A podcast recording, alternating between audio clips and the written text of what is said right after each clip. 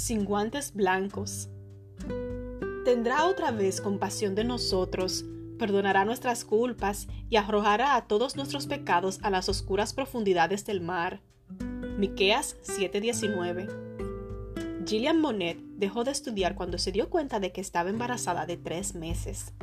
Como era líder local de su iglesia, tenía miedo de que si la gente se enterara la avergonzaran.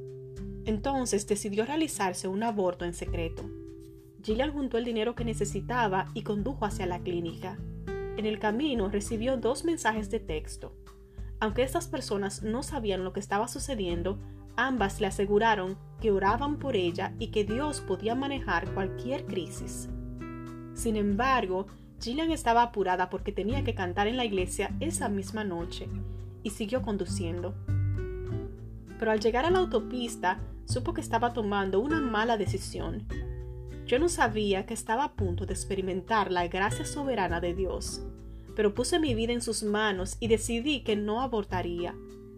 Me dijo al contarme su historia. Sin embargo, las cosas no mejoraron automáticamente.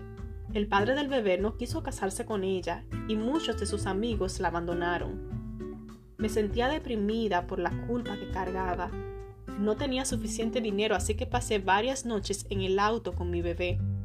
Había gente dispuesta a ayudarme, pero mi orgullo y la vergüenza me impedían acercarme, me dijo. Gillian comenzó a usar drogas para intentar adormecer la culpa y vergüenza que sentía. Llegó a estar tan deprimida que consideró suicidarse. Me impacta que Dios nunca me haya abandonado. A veces creemos en un Dios de guantes blancos, pero para rescatar a alguien como yo, seguro se ensució las manos. Él comenzó a decirme cuánto me amaba y mi vida comenzó a cambiar. Aunque fue un proceso lento y difícil, Dios restauró completamente la vida de Gillian. Ahora sé muy bien quién es el Dios del que canto. Créeme, te ama incondicionalmente. Aunque estés pasando por algo muy doloroso, Él no se ha olvidado de ti. Él se especializa en salvar a la gente imperfecta.